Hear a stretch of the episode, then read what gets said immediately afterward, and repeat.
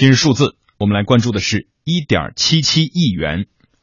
因为留守儿童悲剧频发，贵州省毕节市近年来备受社会关注。当地政府曾于2012年底设立了一个留守儿童关爱基金，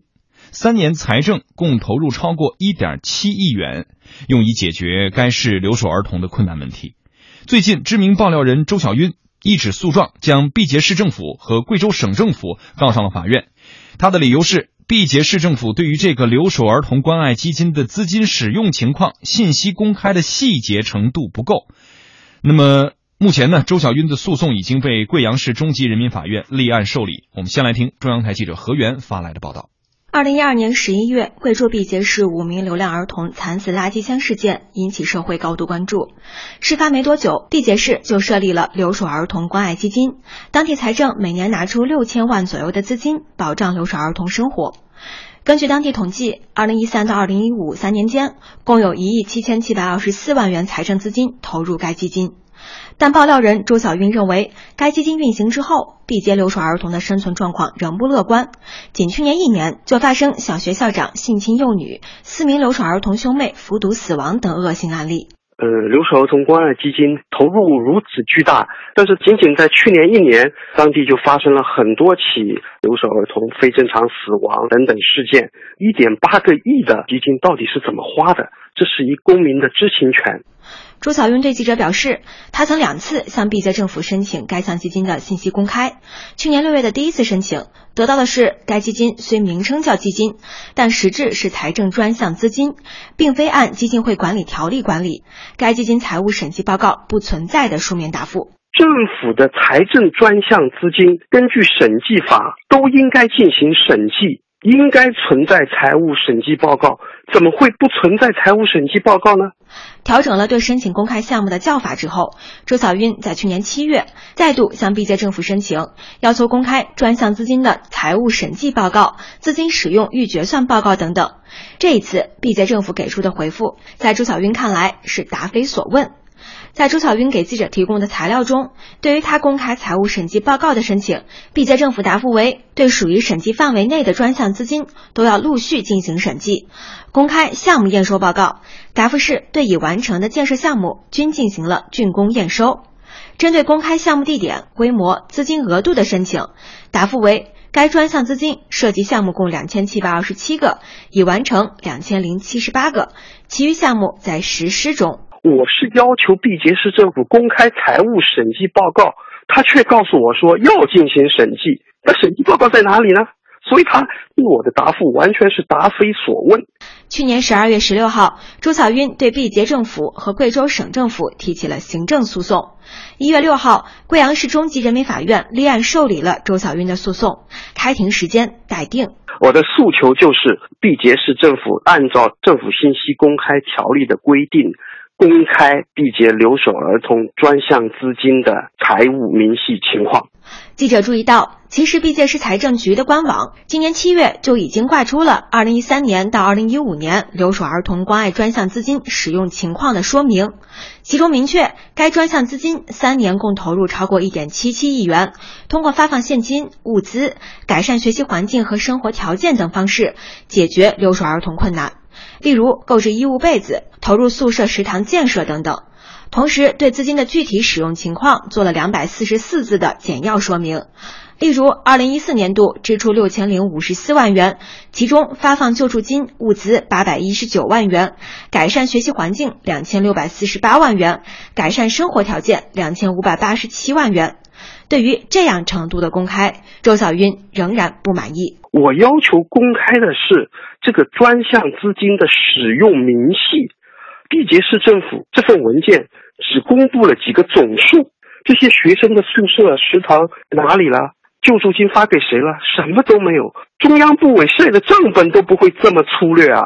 对此，中央财经大学财经研究院院长王拥军表示，专项资金属于政府财政支出，按审计法规定，应该接受审计监督。公开信息细化到项目类别的程度，也符合审计的相关规定。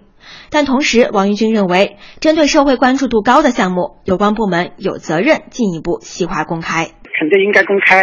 除了设计的明确规定的保密事项以外。第二个呢，就是公开的范围，按照新的预算法，专项支出呢是按项目分地区公开。比方说农业啊、水利啊的某一地专款，比方说用来修水库。那么这个项目就是水库的维护修建，一般意思呢是要按功能来公开到下级科目，这就是具体到项目，没有往下进一步规定。但是预算法里面还有一个补充规定，就是社会关注度比较高的支出，其中就包括专项，就要特别解释，地方政府就有义务解释清楚。根据当地二零零九年颁布的一条地方行政规章，《毕节地区专项资金管理使用情况监督实施办法》第八条的规定，财政专项资金的申请、拨付、使用等要实行全程公开，公开内容也确实细化到了包括项目地点、规模、资金计划等等。截至目前，毕节市相关部门并没有公开对此事的表态。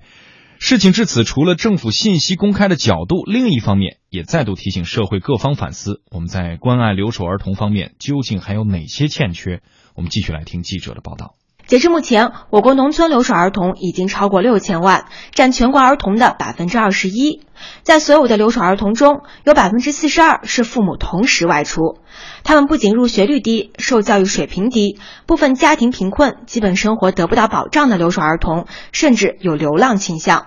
解决留守儿童问题，既需要社会各界零敲碎打式的献爱心，更需要一个系统化、专业化的关爱网。北京青少年法律援助与研究中心主任佟丽华：你比如有的父母明显不承担责任，故意伤害孩子；还有的是呢，你比如家庭非常贫困，怎样搭建起一个就是在家庭不能发挥作用的时候，教育系统、政府和司法能够有效参与来发挥作用的第二道屏障。我们尽管在立法当中有家庭保护、学校保护、社会保护和司法保护，但是各个保护之间客观上都是割裂的。据了解，目前我国正在推动留守儿童关爱服务体系的建设。中国公益研究院院长王振耀认为，解决留守儿童问题，更需要的是国家层面的制度保障。是需要有一部儿童福利法，有比较强的国家的儿童福利政策，也同时还要有比较强的儿童福利行政系统。就是有专业化的工作人员，有足够的资金，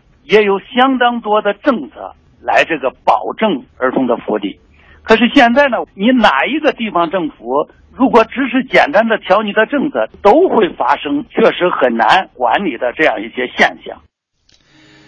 关于留守儿童，关于毕节哈。的确是有很多事件在近几年里面刺伤了我们的心哈，我们都感觉被刺痛了。那么在这样的状况下，对于这样的一个留守儿童关爱基金设立这样的一个基金是必要的，是必须的，是好的。但是在这个过程当中，基金的使用状况到底应该公开细化到什么样的程度？这一次是又来到了大家的关注点。那么目前呢，个人周小晕的诉讼哈已经被呃贵阳市中级人民法院立案受理了。那么接下来，法院将会如何来裁定，如何来判决？这个事情还在进行当中。那么接下来，我们在直播间就跟大家两位观察员一起来讨论讨论。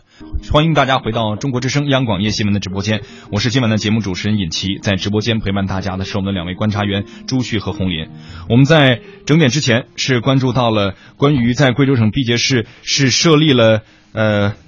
关注留守儿童基金救助基金。那么这项基金呢，在成立的从二零一二年之后成立了这样的一个基金之后，二零一三年到二零一五年的三年期间呢，共有一点七七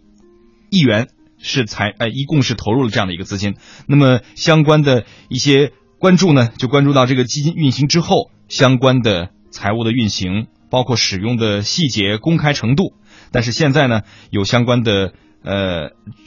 关注人哈，比如说周小晕就认为，贵州市啊，贵州省包括呃毕节市，对于这样的一个具体的内容哈，可能公开的细化的程度不够。我们刚才也提到了，记者采访到了中央财经大学的财经研究院的院长王庸军先生，他认为，按照审计法的规定啊，公开的信息的细化到项目类别的程度也是符合审计的相关规定的。但是他认为呢，针对社会关注度高的项目，有关部门有责任进一步细化公开。所以这个细化程度来讲，是不是？对于这个具体的审计法里面的标准，没有一个特别准确的一个标准，这可能存在一个不同方面的不同理解程度，所以导致对于细化程度上来讲有不同的呃认识。朱旭老师，您怎么看？其实说到财政资金的使用啊，我们这些年来关于那个政府信息公开是有非常明细的规定的。那么此番呢，对于像毕节这样，嗯，已经发生过几起关于留守儿童事件的地方，而涉及到的金额又如此之大，呃，并且呢有。呃，有个人呢是向政府提出了这样信息公开的要求。呃，原本呢，我觉得作为政府一方呢，他是应该有责任、有义务，呃，更好的来提供这些信息，呃，而不是呢以相关规定为由，以认为我做了事情了，呃，我是我是心里非常有数的。呃，其实需要说到多细致，呃，并不是完全能够按照你要求的。我觉得这个还是我们的一部分，嗯，领导干部和一些政府吧，在关于信息公开这个问题上是很不习惯、很不积极，呃，很不主动。然后，特别是遇到老百姓关注度会更高的、社会关注度会更高的一些敏感信息，他们反而呢会因为自己在做这些事情的所谓的粗放的这种习惯不适应，就是符合社会要求和民众要求的这样的一种信息公开。因此呢，我觉得才使得这个事情呢还要通过。呃，司法来解决，我觉得这本身也是对社会成本的一个很大的浪费。嗯，试想一下，就是说，如果你这一点几亿的钱，花的是明明白白、清清楚楚、都有账可循的话，只需要把它公开我就不知道公开有多难。嗯。